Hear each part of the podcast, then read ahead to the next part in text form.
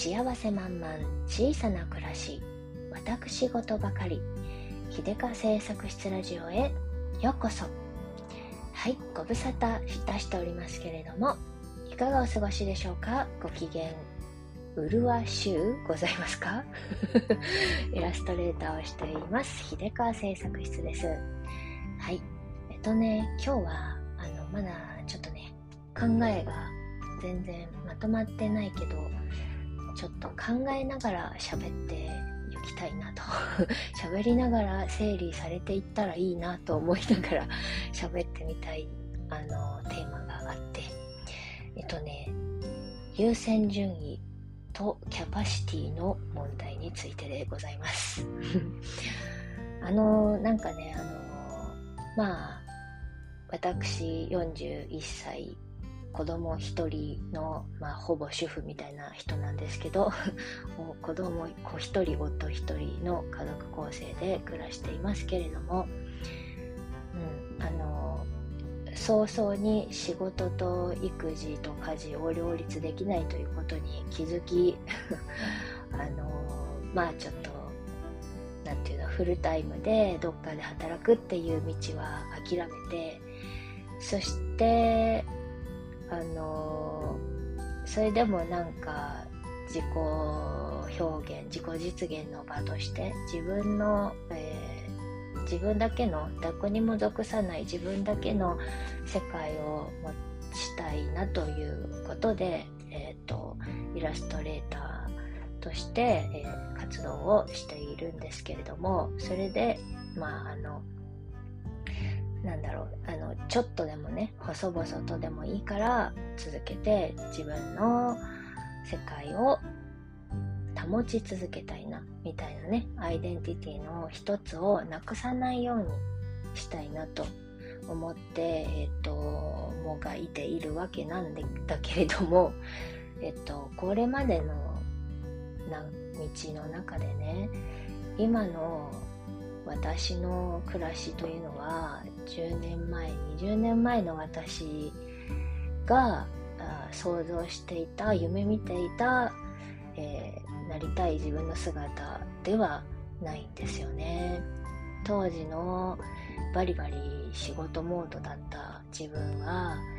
もっときっと40過ぎた頃にはねなんか結構部下とかいっぱいいて 結構なんかこうバリバリ一人でなんかプロジェクト抱えてやってたりとか、うん、する人でねなんかすごいかっこいいワーキングマザーみたいになってるかもとかね 思ってたんですけどまあなかなかそうは簡単にはいかず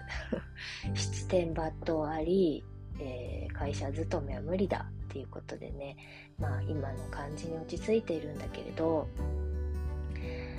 その今はそれで納得しているけどやっぱりその途中途中ではねやっぱしこう心の焦りとかがあってなんで私はできないんだろうとか他の人他の同じぐらいの年のね女性は全然家庭も仕事も両立してるのにとか、ね、両立して、えー、最後までやりきって今50代60代の素敵な女性とか見るとねあれなんで私はできないんだろうってね 思ってこうなんかねドヨーンとしたりねしてたこともあるんですよ。でその頃は本当に一番心の中が苦しかった時期ですね、うん、子供が生まれた時はねそうね2歳3歳になったら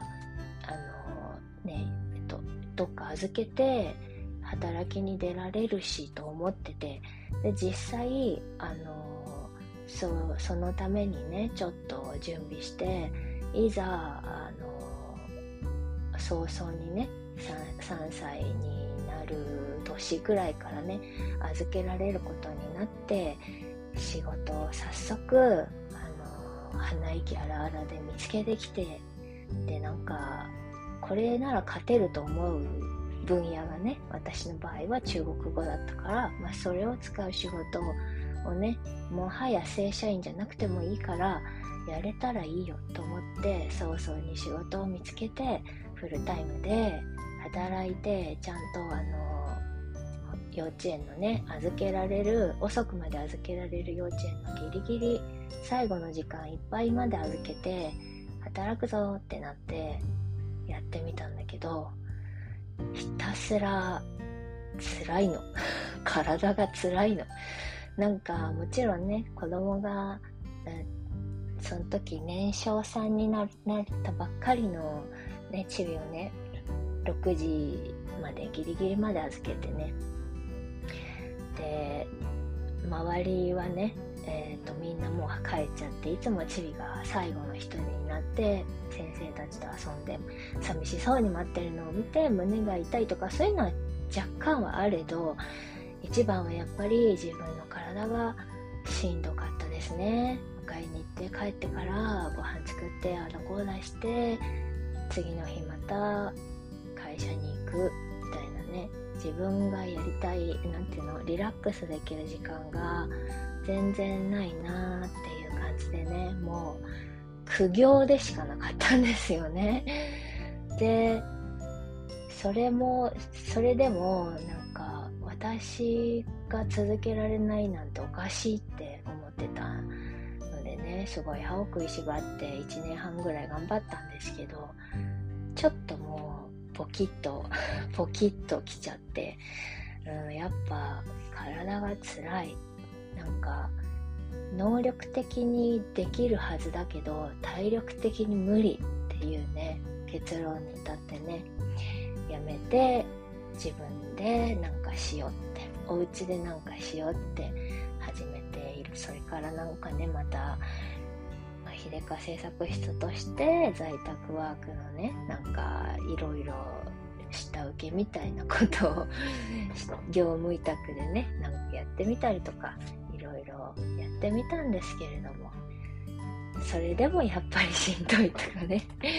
なって結局あのそぎ落としてそぎ落として今のスタイルになったんですけどね。結局稼げるものを全部そぎ落として最後に残った あんまりまだあんまり上手にマネタイズできないけどまあ好きだし自分のタイミングでやれるしっていうことで続けているイラストの関係の仕事。とかね。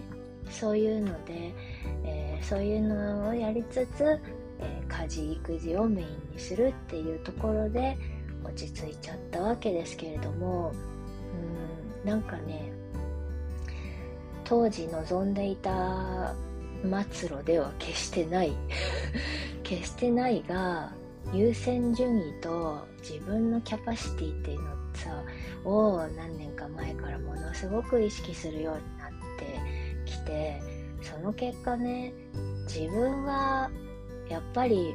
周りができても自分ができないっていうことはあるっていうことを自分で受け入れなくちゃいけないなと いうことにねいうことを痛感したわけですよ。やっぱしあの努力で補えるものと、うん、努力と根性でやり続けたら折れちゃうものって絶対ありますよね。でそういうのがあのそういうのは他者を比較対象にしてはいけないんだなということをねつくづくと痛感しましたんですよ。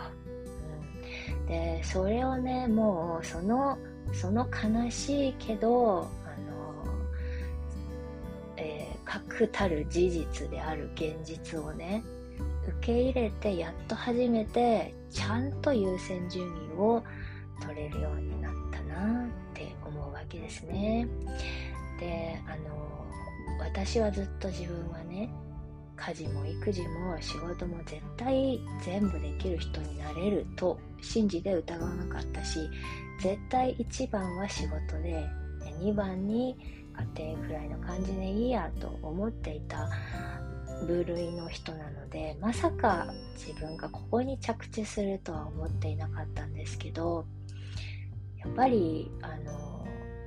想像していた自分と現実の自分っていうのは往々にしてギャップがありますね そしてまあそのギャップをねギャップがあることをちゃんと素直に理解して受け入れられた時に初めて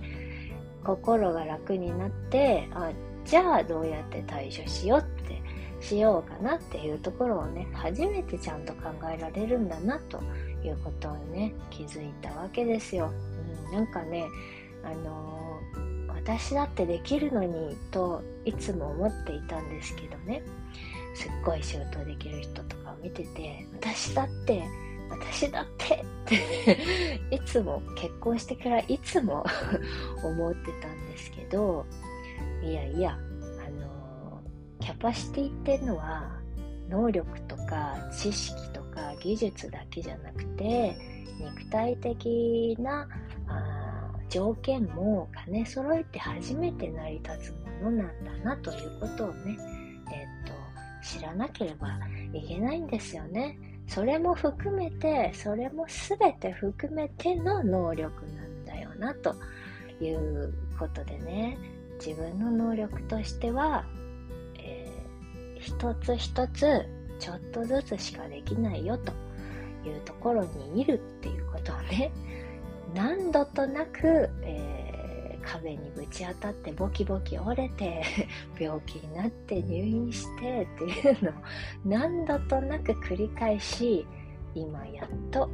ちゃんと受け入れられたなという感じですね。それであのもちろん性格的にも会社勤めというのがあまり向いていなかったのもあるし体力的にもちょっと能力が足りてなかったのもありますね。毎日定期的に、えー、この時間に決まった時間に決まったことを必ずするっていうのは、えー、体調にムラがある人種には難しい そういうことも含めてね、あのー、ちゃんと理解して諦めるべきところは潔く諦めて手放すのもまた大事なことかなと。ねつくづくそう突然今朝ねこの10年を振り返り つくづく思ったんですよ。あの自分のキャパでは受け取れないものを取りに行っても消化できないぞということをねずっこけまくってようやく学んだ。なという感じなんですね。だから今もう、うん、ほぼほぼほぼ、うん、専業主婦なんだけれどももうそれでいいよと いう感じでね。自分にはねあの自分の能力的には子供一人を育てるのが精一杯だしその子供一人でさえもねちゃんとあのいろいろ遊びに連れてったりとかもねなかなか、えー、できなかったりするわけで、うん、そのその一人を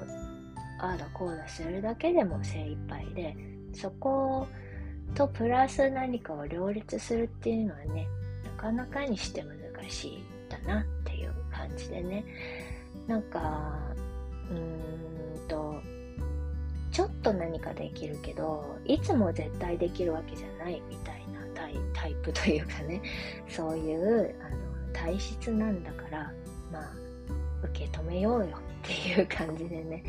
あのそんなどうでもいいことを考えながら、ちょっとね、家事とかもね、しながら思ってたんですよ。家事もね。なんか、そんなめちゃくちゃすごく、あの、できる主婦ではないけれど、最低限の、あの、快適な暮らしを保つための家事をするだけでも、あの、まあまあな労働量だしね。ちゃんとご飯を作るだけでもまあまあな労働量だし、それにプラスあのチビのあれこれをするだけできっと私の容量はねもういっぱいなんですね。でそこにちょっと隙間をちょっと作って自分だけのアイデンティティになる何かをやり続けたいっていう気持ちはあるから。そこはあのエアポケットとして残して続けていくけれどそれができなくても焦らないっていうね。そういうその気持ちを忘れちゃダメだなってね。で、あの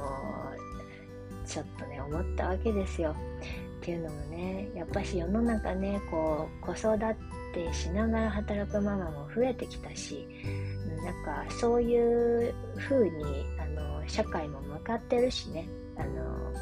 全部やる みたいな、でこれからはどうずっと生涯働い働くべきみたいなそういう風風潮もあるしそうしないと生活が大変っていうこともあるしなんだけどそんなまあいろんな流れもあるけれどもであるけれども自分のキャパと自分の能力とを考えて優先順位を決めてやるっていうことがねやっぱり一番大事なんですよね。なんかずっと働き続けてないと良くないみたいなことを思ってたんですけどね。それはきっとずっと働けれるものなら働き続けた方がいいしあのなんかね何かやり続けた方がいいとは思うけれどもそれができない人だっているわけでできない人はできない人なりの方法でまた違った生き方を納得してあの続けていけれたらいいのいいんだなっていうことで 思ったんですよ、うん。なんかね、まあね、いろんな、私もね、音声配信好きなんで、いろんな人のね、音声配信とか聞いてて、ああ、なんか、キラキラしてるなあれもやってこれもやってそれもやってすごいなとかね。なんかあの時間管理術の話とかをしてる方をの話を聞くとねものすごいフルフルにいろいろ1週間ねいろんなスケジュールが詰まっててすごいなと思うんですけどね。片や一方自分と来たら、えー、1週間に1件か2件でも予定が入ってたらもうもういっぱいいっぱいみたいな